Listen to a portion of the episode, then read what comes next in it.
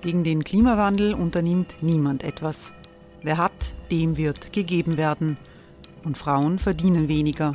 War ja immer schon so. Man ärgert sich und macht weiter. Was aber, wenn nicht? Wir haben eine Idee. Die Falter Arena macht die Bühne frei für Menschen und Projekte, die das Land verändern. Mein Name ist Eva Konzett. Ich leite das Politikressort im Falter. Und am Sonntag, den 26. Mai, veranstalten wir im Wiener Stadtsaal die nächste Falter Arena.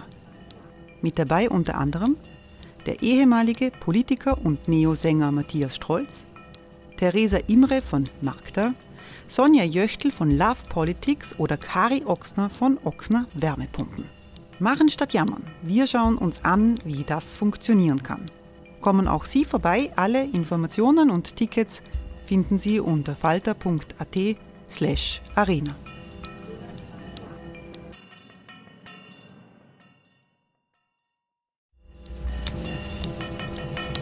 Falter-Podcasts werden durch Werbung unterstützt. Das hilft bei der Finanzierung unseres journalistischen Angebots.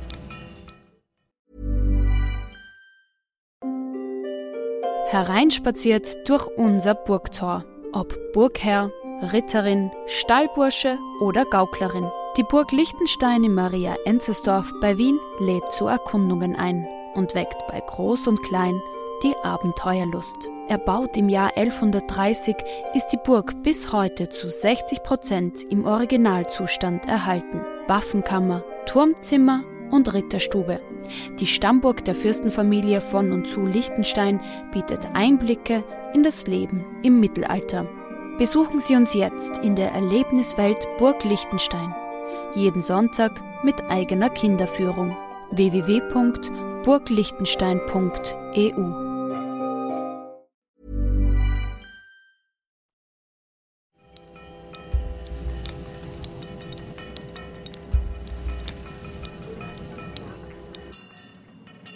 Herzlich willkommen, liebe Zuhörerinnen und Zuhörer, bei der 69. Folge von Schäuber fragt nach. Ich darf voll Stolz berichten, dass ich mit der letzten Folge meines Podcasts offenbar ein Umdenken ausgelöst habe. Sie erinnern sich vielleicht, ich habe berichtet, dass Michael Häupl sich einst den Direktor des OF-Landesstudios Wien selbst ausgesucht hat, obwohl er das laut Gesetz nicht darf. Als Häupl damals in einem Standard-Interview darauf angesprochen wurde, hat er sich gerechtfertigt mit dem Satz, das sieht das Gesetz so vor. Vor ein paar Tagen hatte ich das Vergnügen, mit Michael Häupl auf der Buch Wien ein Podiumsgespräch zu führen, in dem ich ihn auf diesen Irrtum aufmerksam gemacht habe. Und der Wiener Ex-Bürgermeister hat eingestanden, dass er die gesetzliche Regelung falsch interpretiert hat. Das sei passiert, weil es damals in der politischen Realität einfach so üblich war. Also das klassische, Herr Inspektor, ich hab gar nicht daran gedacht, dass dort ein Halteverbot sein könnte, weil es sind schon so viele dort gestanden. Das ist durchaus lebensnah und nachvollziehbar. Aber jetzt wäre es an der Zeit, daraus Konsequenzen zu ziehen. Um beim Bild des Halteverbots zu bleiben, höchste Zeit, dass der Abschleppwagen kommt. Sprich, alle ORF-Landesdirektorenposten, deren Besetzung der jeweilige Landeshauptmann entschieden oder mitentschieden hat, sind neu auszuschreiben. Das müsste übrigens auch für die Mitglieder des ORF-Stiftungsrates gelten. Die sind laut Gesetz dazu verpflichtet, ihr Amt an keine Weisungen und Aufträge gebunden und mit derselben Sorgfaltspflicht und Verantwortlichkeit wie ein Aufsichtsrat einer Aktiengesellschaft zu erfüllen. Dass viele das nicht tun, hat diese Woche der ehemalige Stiftungsrat Andreas Braun bestätigt.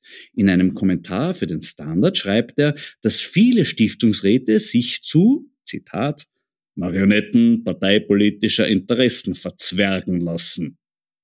Und er macht völlig zu Recht darauf aufmerksam, dass es möglich wäre, diese Zwerge wegen Unternehmensschädigung juristisch zur Verantwortung zu ziehen.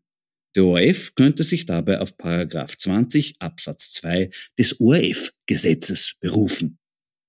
Es ist also unfair, den Stiftungsrat in seiner jetzigen Form als sinnlos zu bezeichnen. Nein, er erfüllt einen Zweck, nämlich dem ORF zu schaden. ÖVP, SPÖ und FPÖ scheinen damit kein Problem zu haben. Im Fall der ÖVP liegt es möglicherweise daran, dass man an Gremien, die das Gegenteil von dem bewirken, wofür sie eigentlich eingesetzt wurden, schon gewohnt ist. Zum Beispiel den ÖVP-Ethikrat. Der liefert allein schon durch seine Besetzung ein echtes Schmankerl für Politfeinspitze. Ein Mitglied dieses Ethikrats ist nämlich Klaus Liebscher. Der ehemalige Nationalbankpräsident wurde zum letzten Mal auffällig im Hypo-Alpe-Adria-Skandal. Da wurde enthüllt, dass in Liebschers Amtszeit die hausinternen Prüfer der Nationalbank der Kärntner Hypo neun Verstöße gegen das Bankwesengesetz nachgewiesen hatten.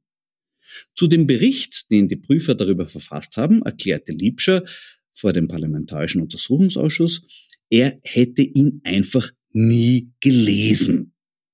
Seine Begründung für dieses Versäumnis war fast schon wieder gut. Sie lautete, es interessiert einen vieles im Leben dass er dann in einem Interview damit konfrontiert wurde, dass der Rechnungshof schon viele Jahre zuvor vor den Risiken der Bank gewarnt hatte.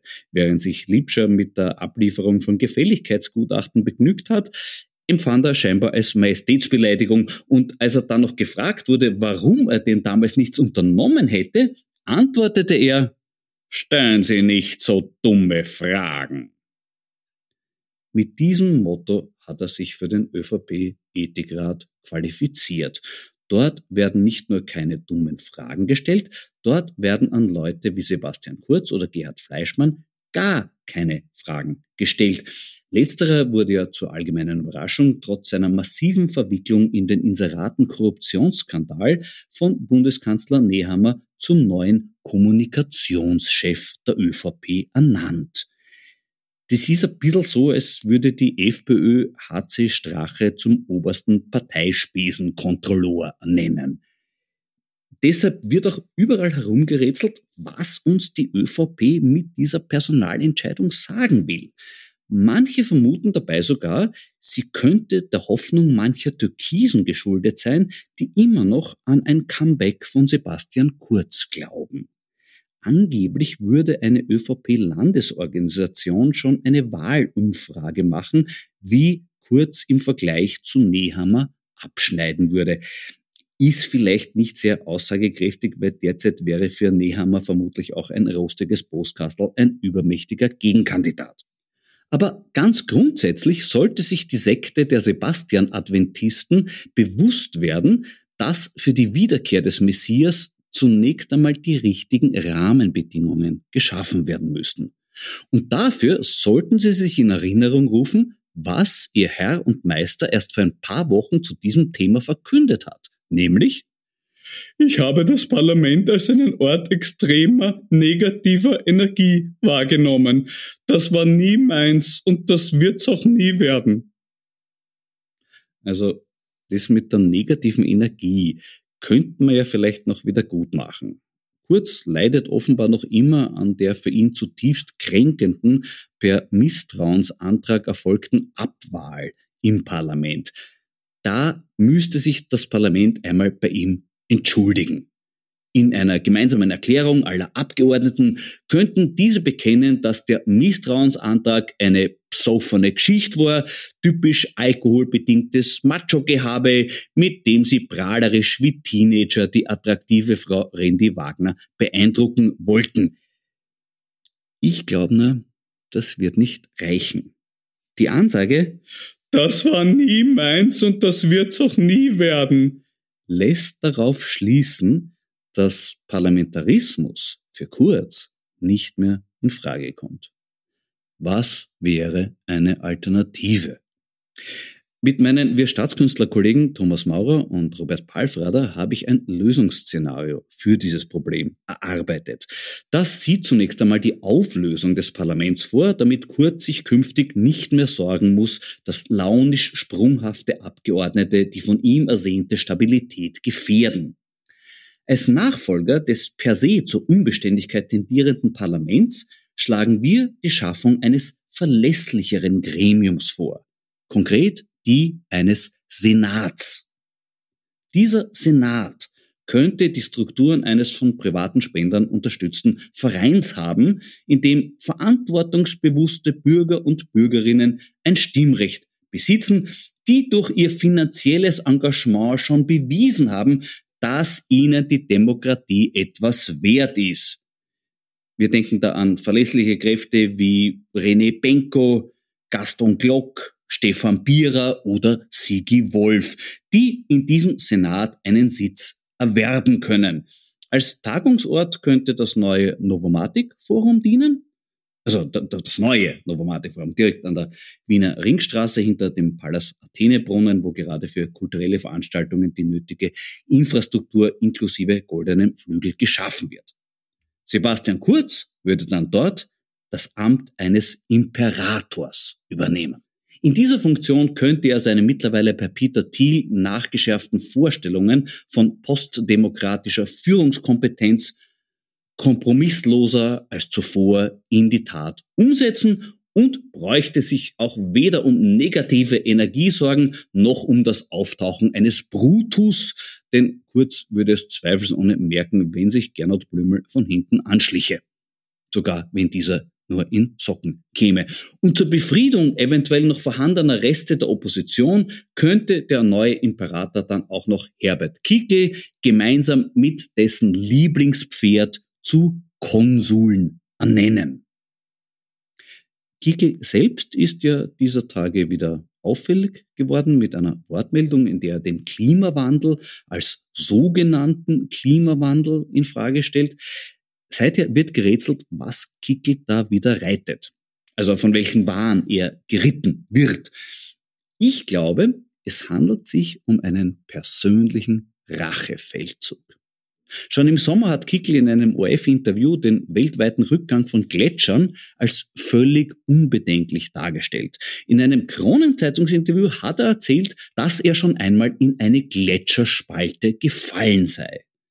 Daraus folgt, Herbert Kickel will sich offenbar am Gletscher rächen.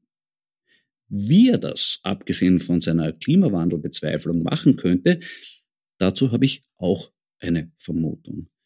Die letzte Hochblüte der Gletscherbildung fand in der letzten Eiszeit vor 12.000 Jahren statt. Der Name dieser Eiszeit lautet bekanntlich Würm. Herbert Kickel könnte also auf seinem Rachefeldzug gegen Gletscher künftig auf Entwürmungsmittel setzen.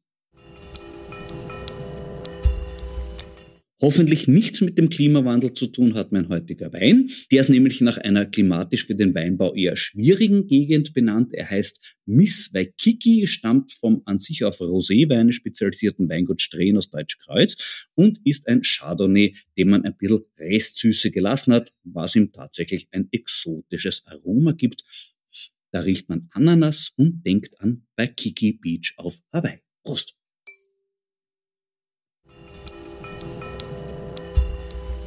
Die weltweite Entwicklung des Weinbaus ist auch ein Spiegelbild des Phänomens Klimawandel. Mein heutiger Gesprächsgast ist jemand, der sich seit vielen Jahren sehr intensiv mit diesem Thema auseinandersetzt. Es ist der Klimaexperte und Meteorologe Markus Watzak. Grüß dich, Markus. Hallo, vielen Dank für die Einladung. Markus, du hast in deinem Buch vor einem Jahr geschrieben, dass du zum Thema Klimawandel einen Satz immer wieder hörst, nämlich hör bitte auf, wir haben jetzt wohl andere Sorgen, wir haben jetzt ein größeres Problem. Ich nehme mal an, du hörst diesen Satz dieser Tage immer noch. Was antwortest du darauf? Ja, dieser Satz kommt tatsächlich fast täglich äh, an mich herangetragen und ich antworte darauf eigentlich mit der Frage, ob es tatsächlich so ist, dass der oder die, die mir das mitteilt, tatsächlich der Meinung ist, dass wir derzeit nur eine Sorge haben dürfen, dass wir nur ein Problem lösen können. Weil für mich ist es der Klassiker, wir kommen immer wieder mal in eine Situation, wo es vielleicht zu Hause privat nicht ganz gut läuft und im Job mit dem Chef auch nicht. Und ich kann ja auch nicht meinen Chef sagen, du Entschuldige, ich habe jetzt andere Sorgen, meine Frau ist gerade krantig oder meiner Frau sagen, du kümmere dich um deinen Dreck, äh, mein Chef ist gerade böse. Das heißt, wir Menschen können mehrere Herausforderungen gleichzeitig annehmen und wir müssen das auch. Aber es ist derzeit schon besonders schwer, die Wichtigkeit des Klimawandelthemas allen klar zu machen. Also ich habe 2006 meinen ersten Vortrag zum Klimawandel äh, gehalten und seitdem äh, tue ich das eigentlich sehr häufig und es war immer schwer. Es war immer schwer, weil äh, wir Menschen beim Klimawandel so ein bisschen das Problem haben, dass die Folgen, die katastrophalen Folgen, die wir jetzt verhindern wollen und eigentlich müssen, erst in einer ferneren Zukunft äh, stattfinden. Und wir tun uns da ganz schwer. Also wenn ich mich jetzt äh, in den Finger schneide mit einem Messer, dann tut es jetzt weh. Und dann tue ich mal Pflaster drauf oder versuche die Wunde zu reinigen. Beim Klimawandel ist es so, wir müssen jetzt handeln, um etwas zu verhindern, was in vielen Jahren erst passieren würde. Und das ist ganz schwer den Menschen beizubringen, äh, dass wir jetzt wirklich nicht mehr viel Zeit haben zum Handeln, damit aus dieser Klimakrise keine Klimakatastrophe wird. Du redest ja selber an Klimakrise, es wird ja diskutiert, ob das Wort Klimawandel nicht zu verharmlosend ist und man stattdessen nur von Klimakrise reden sollte. Wie siehst du das? Also ich sehe das äh, differenzierter. Mein, mein, mein erstes Buch zum Klimawandel heißt Klimawandel, weil ich äh, 2019, glaube ich, und äh, das Buch geschrieben habe. 2020 kam es heraus.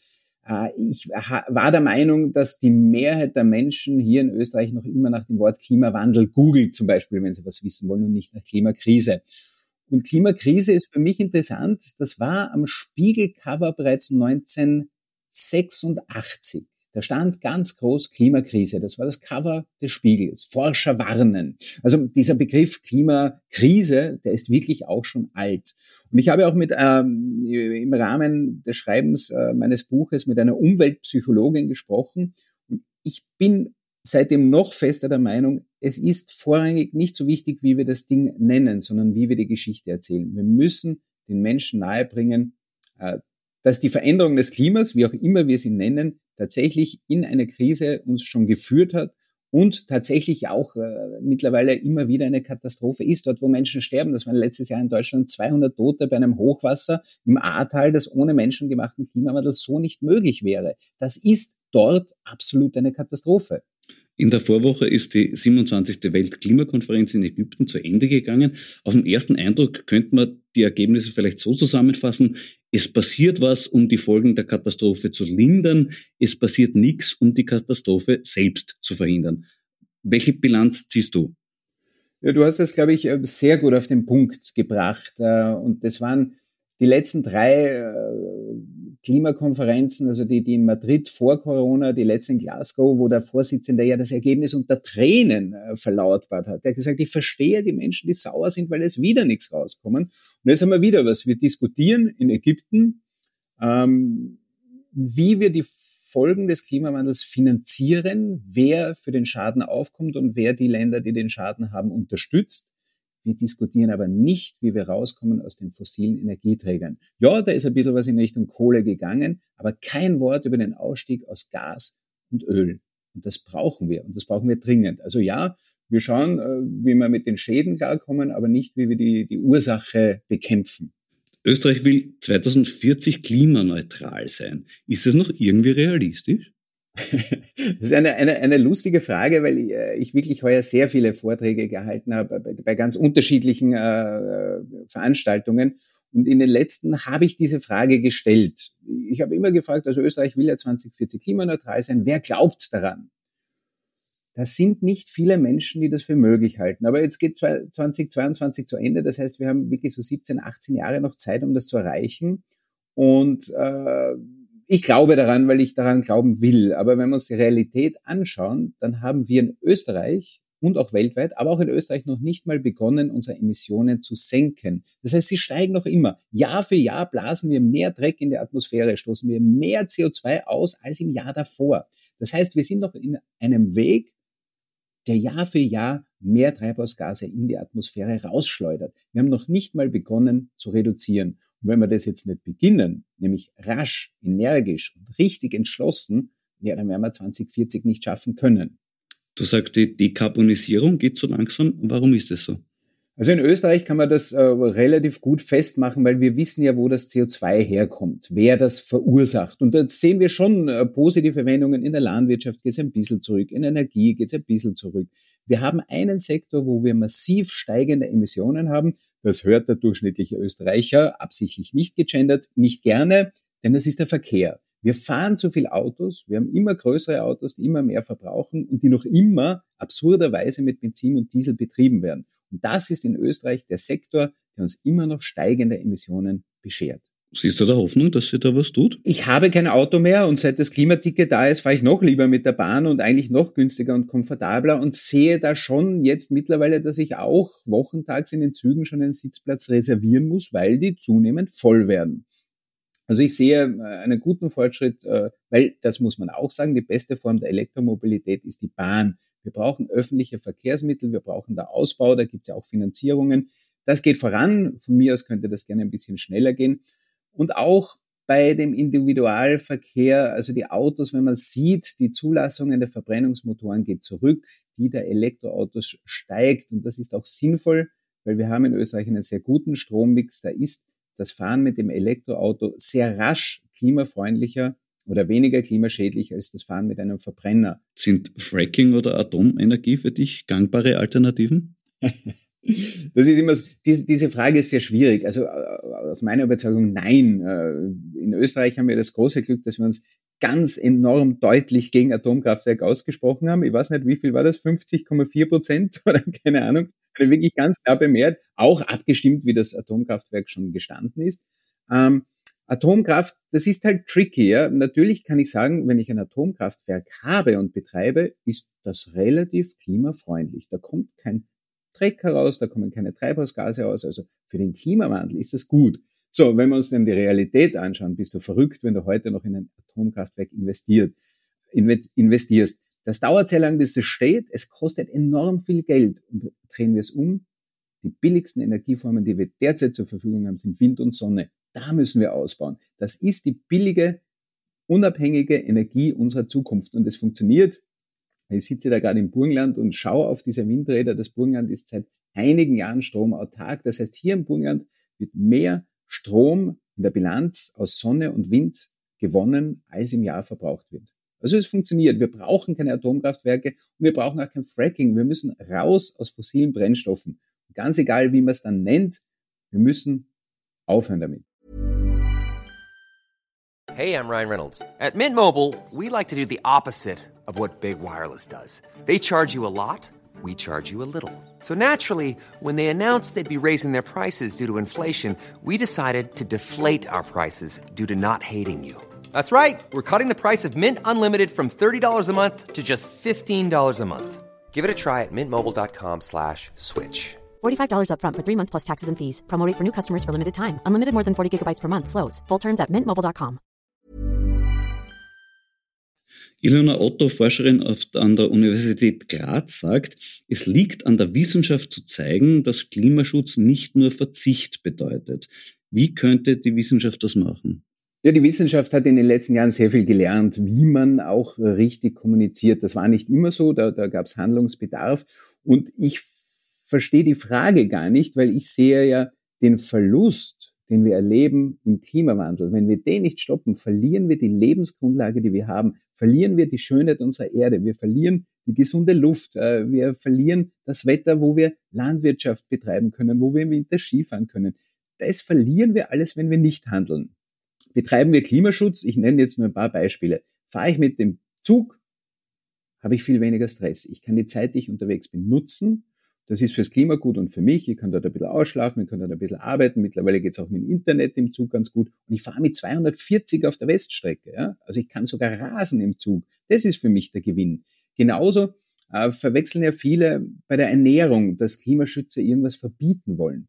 Es ist tatsächlich ein Riesenproblem, unser übermäßiger Fleischkonsum, die übermäßige Rinderzucht vor allem, äh, der Methanausstoß der Rinder ist ein, das Methan ist ein viel aggressiveres Treibhausgas als CO2 wir müssen weniger Fleisch essen. Und nicht nur, weil das Klima schreit, Achtung, das ist schlecht für mich, das ist auch schlecht für uns. Ähm, der durchschnittliche Österreicher hat Übergewicht und isst zu viel Fleisch. Das sagt uns jeder Mediziner, jede Medizinerin. So, esse ich weniger Fleisch, tue ich meinem Körper was Gutes und lasse ich dann noch das Auto stehen und fahre mein Fahrrad durch den äh, Körper was Gutes, aber in beiden Aktionen auch dem Klima. Ich sehe da so viel Gewinn, den ich aus vernünftiger, klimafreundlicher Lebensweise schöpfen kann. Und das ist, glaube ich, die Geschichte. Wir haben äh, Energieerzeugung die nachhaltig und grün ist oder jetzt klimafreundlich, die ist billiger. Äh, wir haben Fortbewegungsmittel, die für uns angenehmer sind, dort wo es geht. Ja, mir ist klar, in Österreich kann man noch nicht überall mit dem Zug fahren. Also ich sehe sehr viel Gewinn im Umstieg auf klimafreundliches Verhalten. Du kommst von Seiten der Wissenschaft und Forschung. Wie aktivistisch darf man als Forscher überhaupt sein? ich glaube, als Forscher darf man Gott sei Dank äh, alles. Ja? Also ich glaube, dem, dem, dem Forschern sollte nichts äh, verboten sein. Bei Journalisten ist es schwieriger. Also ich habe daher auch in meinem Klimawandelbuch, das heißt auch Fakten gegen Fake und Fiction, da musst du rein bei den Fakten und bei der Wahrheit bleiben und die Meinung hinteranstellen. Die Meinung erzähle ich gerne jetzt hier dir, aber auch hier beruht unser Gespräch eigentlich auf den Fakten, die die Wissenschaft derzeit hat. Und das ist das Beste, was wir derzeit wissen. Und daran äh, dürfen wir auch nicht rütteln und daran dürfen wir auch nicht zweifeln. Also als Journalist äh, muss man sich mit Aktivismus zurückhalten. Die jüngsten Aktionen von Klimaaktivisten haben sehr unterschiedliche Reaktionen ausgelöst. Wie findest du die Schütt- und Klebeaktionen in Museen? Äh, ich habe mir dazu noch keine Meinung gebildet. Ich finde es traurig, äh, dass das Nichthandeln im Klimaschutz dazu führt, dass manche Menschen sich nicht mehr anders zu helfen wissen, als auf diese Art und Weise auf sich aufmerksam zu machen. Ich finde es sehr schade, dass die Politik oder die viele Politiker und Politikerinnen nicht so handeln, dass diese Menschen sagen, oh, okay, die nehmen unsere Sorgen ernst. Diese Menschen haben Sorgen. Vor allem die jungen äh, Menschen haben wirklich Sorge um ihre Zukunft. Und offensichtlich wurden diese Sorgen nicht ernst genommen und äh, viele wissen sich nicht mehr anders zu helfen, als sich auf die Straße zu setzen, äh, an, an Bildern zu kleben. Ähm, es ist, soweit ich jetzt informiert bin, hier noch kein Schaden entstanden. Das ist schon wichtig. Ähm, andererseits sieht man auch, wie viel darüber geredet wird und das Thema vielleicht doch wieder mehr in unser Bewusstsein kommt. Ob positiv oder negativ äh, wird sich weisen, da, da bin ich mir nicht sicher. Aber zählt wirklich nur die Aufmerksamkeit? Ich meine, ist es nicht kontraproduktiv, wenn die Aktion selbst auf Ablehnung stößt? Ich erlebe beides. Also das ist eine Frage, die ich nicht beantworten kann. Da, müsste wahrscheinlich ein Psychologe äh, sich melden und sagen, na ja, das wirkt bei den. Also ich glaube, dass es äh, bei vielen, die sich Sorgen um ihre Zukunft machen und sagen, ja okay, das ist auch ein Weg. Es gibt ja so viele. Ich finde, ich finde wirklich also Fridays for Futures sehr gut. Die gehen auf die Straße, sind laut mit Plakaten und machen das am Freitag und man sieht es. Das ist, die tun niemand weh, die stören niemanden. Ein paar Autos dürfen nicht fahren, das finde ich auch gut. Ähm, also da bin ich mal dabei, dass junge Menschen auf die Straße gehen dürfen und dass die das wohl auch mal anstatt der Schule machen dürfen. Ich glaube auch, auch erwachsene Menschen streiken eher da, wo sie die Arbeit niederlegen, als am Sonntag. Zu meiner Zeit bei den Hektikern hat ein Tourneeveranstalter einmal zu uns gesagt, Burschen, Vandalismus gut und schön, aber wann was hin wird, ist nimmer leiwand. Gilt das auch für Klimaaktivismus? Ja, ich, ich glaube, das, das, das gilt immer. Man muss, man, Klimaaktivisten dürfen laut sein, meiner Meinung nach, ja, sonst werden sie ja nicht gehört. Aber logischerweise, also wenn da jetzt wirklich ein Gemälde zerstört wird, ist das eine Katastrophe und das ist nicht tragbar. Ich glaube aber, die äh, Ziele sind wohl so ausgewählt, dass da immer eine schützende Glasscheibe davor hängt und dass vielleicht mal irgendwas am Boden kleckert oder irgendwo der Rahmen äh, leicht äh, verschmutzt wird. Soweit ich das gesehen habe, äh, wird da drüber gewischt und es ist wieder gut. Naja, abgesehen von dem Aspekt, es geht auch ein bisschen um die Verständnisfrage. Viele Leute verstehen nicht, warum wird jetzt Kunst in irgendeiner äh, Form attackiert. Äh, die Klimaaktivisten haben beispielsweise Privatjets beim Abflug behindert. Ist das nicht ein Beispiel für eine Aktion, die von mehr Menschen verstanden würde? Also äh, ich habe ich hab einmal jetzt am, am Ring in Wien erlebt, wie viel Verständnis äh, das Festkleben und Sitzen am Ring äh, bewirkt bei denen, die dann mit dem Auto davor stehen. Ja, logischerweise trifft es immer irgendwen. Und ich weiß es nicht, weil ich wirklich äh, jetzt nicht der Spezialist äh, für Klimaaktivismus bin und, und, und soweit ich gesehen habe, äh, richtet sich der Protest ja schon immer an wen, den es trifft. Und die letzte Ausstellung in Österreich, wo Klimaaktivisten aktiv geworden sind, wurde von einem großen ähm, Ölbetrieb ähm, Die UMV, wir dürfen sie ruhig beim Namen nennen. Ja, ja, die ist schon genau. oft bei mir vorkommen, die UMV. Ja. Ich glaube, das war nicht Zufall, äh, dass man diese Ausstellung gewählt hat und sich dort äh, laut gemacht hat. Sprich, eine Aktion vor der OMV würde mir aufs erste Mal sinnvoller erscheinen als eine Aktion im Museum. Ich, ich möchte das gar nicht bewerten. Ich würde es viel sinnvoller erachten und unsere Regierung äh, würde deutlicher zeigen, wie sie äh, die Ziele bis 2040 umsetzen will und wie sie das schon tut. Äh, ich bin viel mehr dafür, dass die Entscheidungsträger, ne, gehen wir zurück zur OMV oder auch bei Wien Energie, da sehe ich das wirklich. Wien Energie hat dieses Ziel 2040, die nehmen das ernst. Die haben jetzt den Auftrag bis 2040 eine Großstadt wie Wien klimaneutral mit Energie zu versorgen. Also diese Dinge braucht's, dass wir sehen, Klimaschutz wird auch von der Politik, auch von der Wirtschaft, auch von der Industrie ernst genommen, dann braucht es auch keinen Klimaaktivismus mehr. Ich glaube, das ist der Zugang. Wir müssen doch an die adressieren, die die Entscheidungen treffen. Viele von uns betreiben Klimaschutz, indem sie sich überlegen, wie sie mobil sind, äh, wie sie heizen, wie sie ihre Energie sparen. All das findet ja statt. Aber im Großen und Ganzen braucht es noch mehr. Und wenn wir das sehen, glaube ich, sind auch die Klimaaktivisten dann beruhigt und müssen nicht mehr irgendwo herumrennen Autos anhalten, Privatjets am Boden lassen oder Gemälde anschütten. Die Bestsellerautorin Ulrike Herrmann meint, wenn der Klimaschutz gelingen soll, muss man sich vom Kapitalismus verabschieden. Stimmt das? Ich glaube nicht. Ich glaube nicht. Ich glaube einfach, dass wir wohl unser Wirtschaftssystem oder generell vieles umdenken müssen, aber, aber äh, ich glaube, es, es, es ist, vielleicht wird das falsch verstanden mit dem Kapitalismus. Ich glaube, das ist zu radikal. Was, was durch vernünftigen globalen äh, Klimaschutz entsteht, ist eine soziale Gerechtigkeit, ein Bewusstsein, dass wir die, und das ist jetzt wirklich äh, in Sharm el-Sheikh bei der Klimakonferenz herausgekommen, wir müssen ja die mitnehmen, die eigentlich überhaupt wenig verursachen, aber schon die Schäden jetzt brutal abkriegen. Also diese soziale Gerechtigkeit und dieser Ausgleich, den wir schaffen müssen, dass wir dort schauen, wo sind Entwicklungsländer, wie helfen wir denen? Die sind auf einem Weg, den wir fälschlicherweise gegangen sind und, und schon sehr viel angerichtet haben. Ähm, aber den, den Widerspruch zum Kapitalismus, ich meine, ich, ich, habe ich mir jetzt in letzter Konsequenz nicht überlegt, glaube aber nicht, dass wir äh, den kippen müssen, um unsere Erde zu retten. Müssen wir uns vom Wachstumsgedanken verabschieden?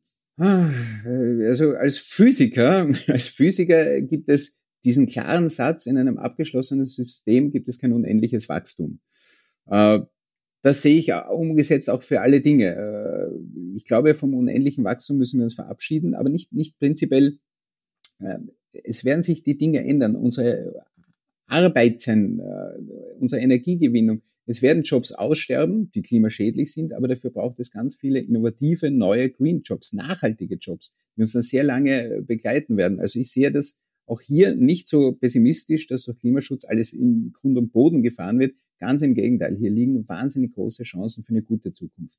Sowohl die Lebenswertigkeit auf dieser Erde zu erhalten, als auch äh, im Sinn einer florierenden Wirtschaft. Schauen wir uns doch mal an, äh, wie es gerade abgeht, was Mobilität, Energie und andere Dinge betrifft. Ja, da wird ganz viel Geld investiert in diese nachhaltigen neuen Formen, weil es die Zukunft ist und weil die Nachfrage enorm ist.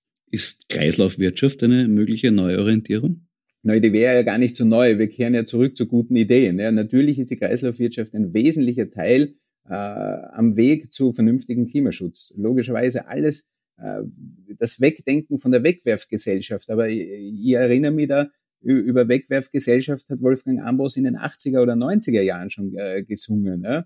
Ähm, das sind ja keine Dinge, die neu sind, dass wir Dinge wiederverwenden, dass wir sie reparieren statt wegschmeißen, dass wir uns überhaupt mal überlegen, brauchen wir das überhaupt, was wir uns da dauernd kaufen? Wo kaufen wir es denn? Wo ist denn das produziert? Das geht aber auch bei der Ernährung. Ja? Regional, saisonal hat natürlich einen riesen Impact, wenn ich darauf achte, auf, auf Klima.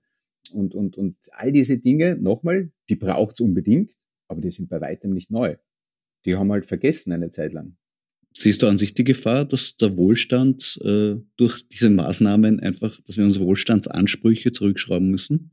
Nicht wirklich, weil, weil der Wohlstand, ja, also ich sehe den nicht gefährdet. Äh, weil was ist denn Wohlstand? Ja? Also wenn ich mir Sorgen mache, dass ich mir die Heizung nicht mehr leisten kann oder nicht mehr heizen kann, dann würde ich mir Sorgen machen, wenn ich noch immer eine Ölheizung habe, wenn ich noch immer eine Gasheizung habe, aber nicht, äh, wenn ich hier in Österreich äh, mich mit Wärmepumpen, die, die mit Strom erzeugt, wenn den Strom, den ich mir vielleicht sogar selber erzeugen kann, wenn ich mein Auto mit Photovoltaik sogar selber laden kann. Also der Wohlstand bleibt ja und der wird sogar unabhängiger, weil ich auf niemanden mehr angewiesen bin und mir dann niemand mehr seinen Preis diktieren kann. Kann Putins Überfall auf die Ukraine eine Beschleunigung der Energiewende bringen? Puh, also ich, ich war bei Corona schon dagegen und bin jetzt auch bei einem Krieg. Wir brauchen diese Dinge nicht, äh, um zu verstehen, wie wir unser Klima schützen. Ja.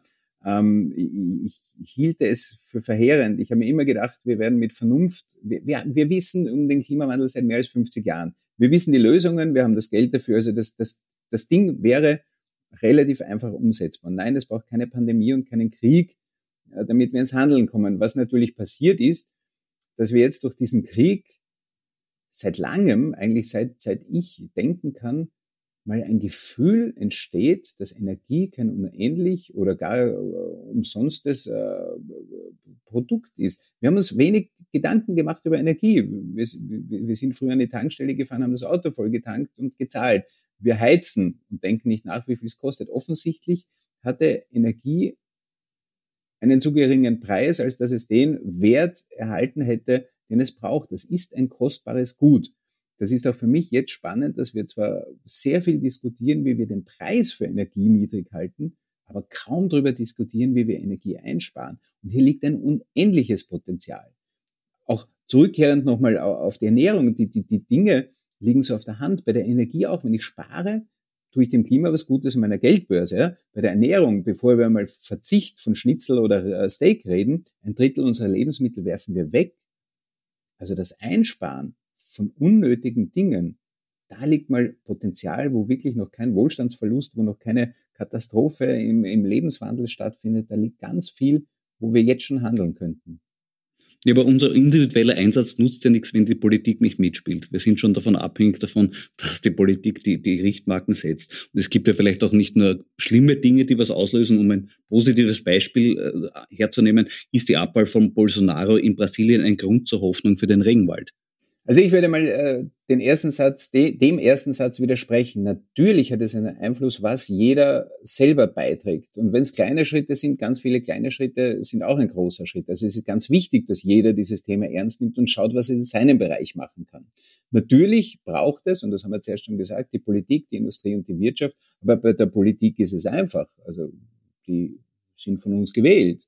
Wenn uns das ein Anliegen ist, dann müssen wir das auch kundtun. Dann müssen wir auch versuchen, in die Richtung zu lenken, in die wir das haben wollen.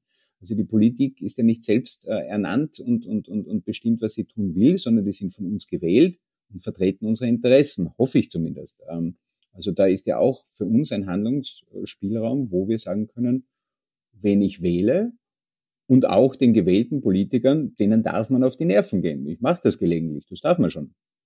Und äh, für Brasilien fehlt mir noch der Einblick, ob das jetzt Grund zur Freude ist. ist. Das ist ja einer der wenigen Punkte gewesen, der bei der, bei der vorletzten COP jetzt eben in Glasgow doch unterschrieben wurde. Da hat sich ja Brasilien trotz äh, des Präsidenten zusammen mit Russland und vielen anderen großen Waldtötern dazu verpflichtet, äh, das einzustellen. Und zwar bis 20, ich habe es vergessen, 35, 40, weiß ich nicht. Und ich habe mich immer gefragt, wie viel Regenwald ist bis dahin noch über. Ja, also man kann ja auch vorher alles äh, wegroden. Aber da, da gibt es Erfolge, auch und trotz Bolsonaro. Und jetzt muss man schauen, in welche Richtung es jetzt geht. Aber ich glaube, schlimmer kann es in Brasilien nicht werden. Also da bin ich doch leicht optimistisch. Gehen wir nochmal zurück nach Österreich. Äh, ein spezifisch österreichisches Klimaschutzphänomen.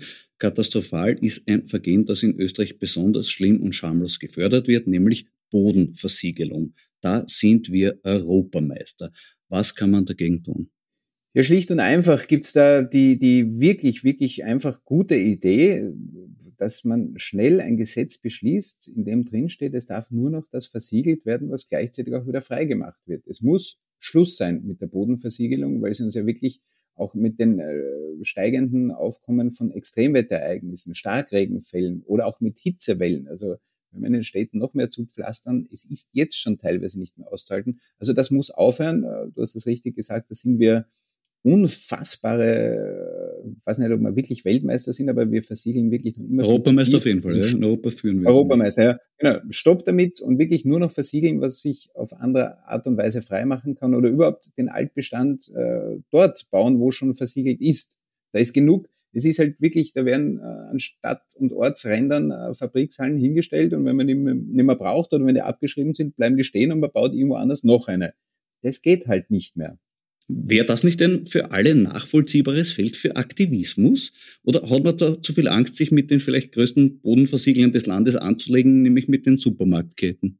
Also das ist echt ein, ein, ein Punkt. Ich, ich, ich, ich, ich glaube, viele Punkte stoßen auf großes Verständnis bei den Menschen oder die wünschen sich das auch. Also so bitte hört es auch auf, da alles zuzupflastern. Also das höre ich äh, pausenlos. Äh, wie wir das erreichen, bin ich echt gespannt. Ja. Die Supermarktketten als Ansprechpartner zu dem Thema würdest du auch unterstützen, dass man das vielleicht ein bisschen mehr in den Fokus rückt? Absolut. Ich glaube, das ist auch im Fokus. Also ich kenne ja Überlegungen, zumindest in Gemeinden. Äh, wo war ich da letztens? Ist es nicht sogar Mödling gewesen? Ich weiß es jetzt wirklich nicht, nicht äh, ganz sicher. Wo, oder, oder auch, auch in Krems oder so hat man das beschlossen bereits, obwohl man die Möglichkeit hätte und weiß, dass man diese Gründe herrlich verkaufen könnte, also wirklich viel Geld machen kann. Man gesagt, stopp, wir hören auf, wir wollen nicht mehr. Das geht. Man kann es erreichen. Na gut. Äh, es gibt ja auch in Österreich prominente Wissenschaftsverweigerer. Herbert Kickel zum Beispiel beschwert sich ganz offen über Berichte zum Klimawandel, den er nur als sogenannten Klimawandel sehen will. Darüber hinaus sagt er, dass Gletscherschwund ganz natürlich sei und nichts Beunruhigendes ist. Was würdest du ihm antworten? Ich würde ihm ein Buch schenken. Ich glaube, ich, wirklich, da stehen die Grundlagen drin. Und das ist ja immer tricky, ja. Und also ich, ich, ich, ich maße mir nicht an Politiker äh, hier, aber es gab einige, die, die, die wirklich Unsinn gesprochen haben. Dass die Gletscher nicht immer da waren, da hat er recht. Das ist ja, das ist ja das Gemeine. Man kann hier mit einem Satz sehr viel äh, bewirken. Die meiste Zeit der Erdgeschichte gab es keine eisernen Polen und gab es keine Gletscher. Also wir leben in einem Ausnahmezustand mit diesen Gletschern und mit dem eisernen Pol. Das gab es die meiste Zeit nicht. Aber die meiste Zeit gab es halt auch keine Menschen. Und ich glaube, wir sollten uns an den letzten 10.000 Jahren orientieren, die uns nach der letzten Eiszeit, die vor 13.000 Jahren zu Ende gegangen ist, stabile Klimaverhältnisse beschert haben. Und diese stabilen Klimaverhältnisse haben dazu geführt, dass wir sesshaft wurden, äh, dass wir Kulturen entwickeln konnten und dass wir Landwirtschaft betreiben. All das ist möglich, weil das Klima sehr stabil war. In dieser Zeit die für uns Menschen relevant ist. Und wir sind jetzt dabei, uns aus dieser stabilen Klimaphase hinaus zu katapultieren, und zwar in einem Raketentempo. Und ich glaube, wir sollten nicht zurückschauen, wie es während der Dinosaurier war und während die Erde irgendwann mal ein kompletter Schneeball war und, und, und in noch heißeren Phasen mit noch mehr CO2 in der Atmosphäre, weil da waren wir nicht da. Das hat für uns keine Relevanz. Wir wissen übrigens, warum diese Klimawandel damals stattgefunden haben. Das war nicht der Mensch, das kommt ja dann auch immer, ja. Also früher hat es ja auch Klimawandel gegeben. Ja, weil sich die Sonnenaktivitäten geändert haben. Das können wir für die letzten 250 Jahre ausschließen. Weil sich die Erdbahnparameter geändert haben. Rotation, Nutation. Wir haben ja eine sehr lustige Bewegung um die Sonne. All das kann Klimawandel verursachen. Auch riesige Vulkanausbrüche können zu Klimaveränderungen führen.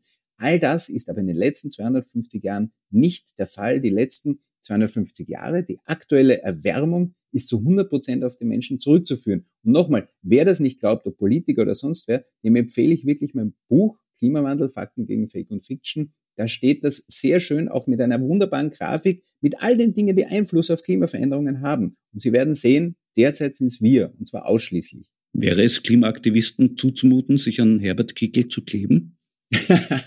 ich weiß es nicht. Also ich bin weder Klimaaktivist noch mag ich hier Politiker äh, besprechen. Ähm, ich, ich glaube, ich, ich, ich habe, äh, nachdem ich ja wirklich in der Klimakommunikation bin, äh, egal welche Partei, wir hatten ja vor gar nicht allzu langer Zeit, also vor einer Übergangsregierung, hatten wir doch eine Regierung, die hieß Türkis-Blau. Du kannst dich erinnern. Ja, ja. Also, ja, liefert immer noch Stoff, ja. Richtig. So, und die hat auch wirklich äh, gar nicht so schlechten Stoff geliefert, was Klimaschutz betrifft. Ich kann mich erinnern an die Mission 2030, toller Name, 2030. Ähm, da stand drinnen, wie wir es schaffen, 2030 36 Prozent unserer Emissionen zu reduzieren. Unterschrieben von Köstinger, und Hofer. Das heißt, das wirklich ein, ein vernünftiges Klimaschutzprogramm einer Regierung ist mit jeder Partei möglich. Interventionen zur ORF-Berichterstattung sind momentan ein großes Thema. Wird in der ORF-Wetterredaktion auch interveniert? Vielleicht ruft mal wer an und sagt, er hätte es gerne schön am Wochenende, aber sonst ist das wirklich absolut noch nie, noch nie passiert und ich kann es mir auch nicht vorstellen, ja.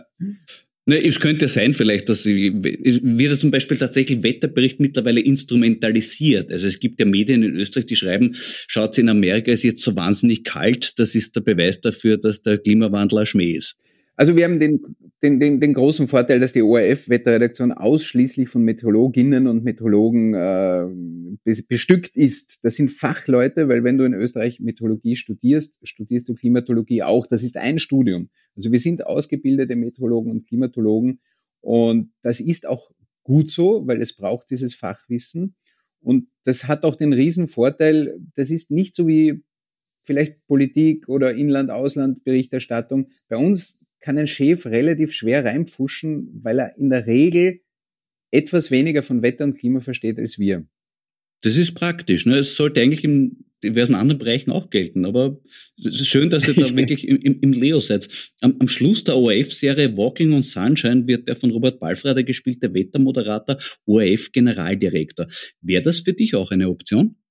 Nein, nein, um Gottes Willen. Also wirklich, äh, ich leite jetzt seit zehn Jahren die Wetterredaktion und, und da merke ich schon, ähm, meine Leidenschaft ist das Wetter und die Wettervorhersage. Ich bin äh, seit mehr als 25 Jahren im ORF in allen Wetterredaktionen tätig. Ich war bei Ö3, ich habe auf Ö1, Ö2 überall Wetter gemacht und, und bin jetzt schon sehr, sehr lange auch im Fernsehen. Äh, ich liebe es, das äh, Wetter zu machen auf allen Kanälen, die wir da zur Verfügung haben und bin sehr froh, dass ich nebenbei die Wetterredaktion bisher leiten darf und das kann.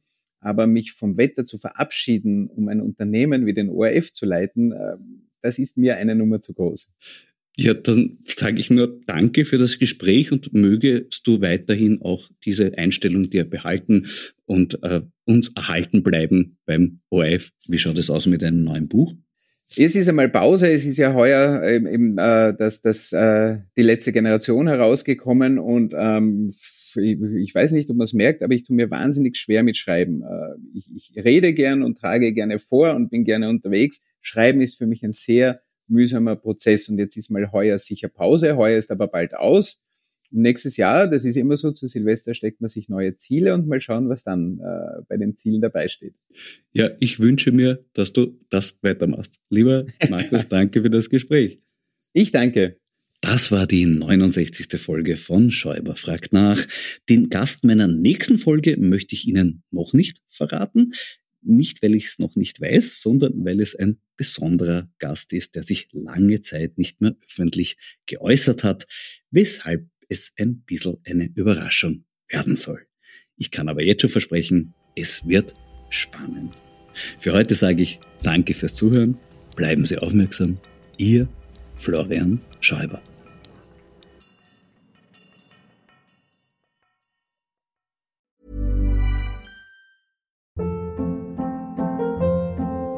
Hold up. What was that? Boring. No flavor. That was as bad as those leftovers you ate all week. Kiki Palmer here, and it's time to say hello to something fresh and guilt-free. Hello Fresh. Jazz up dinner with pecan-crusted chicken or garlic butter shrimp scampi. Now that's music to my mouth. Hello Fresh. Let's get this dinner party started. Discover all the delicious possibilities at hellofresh.com.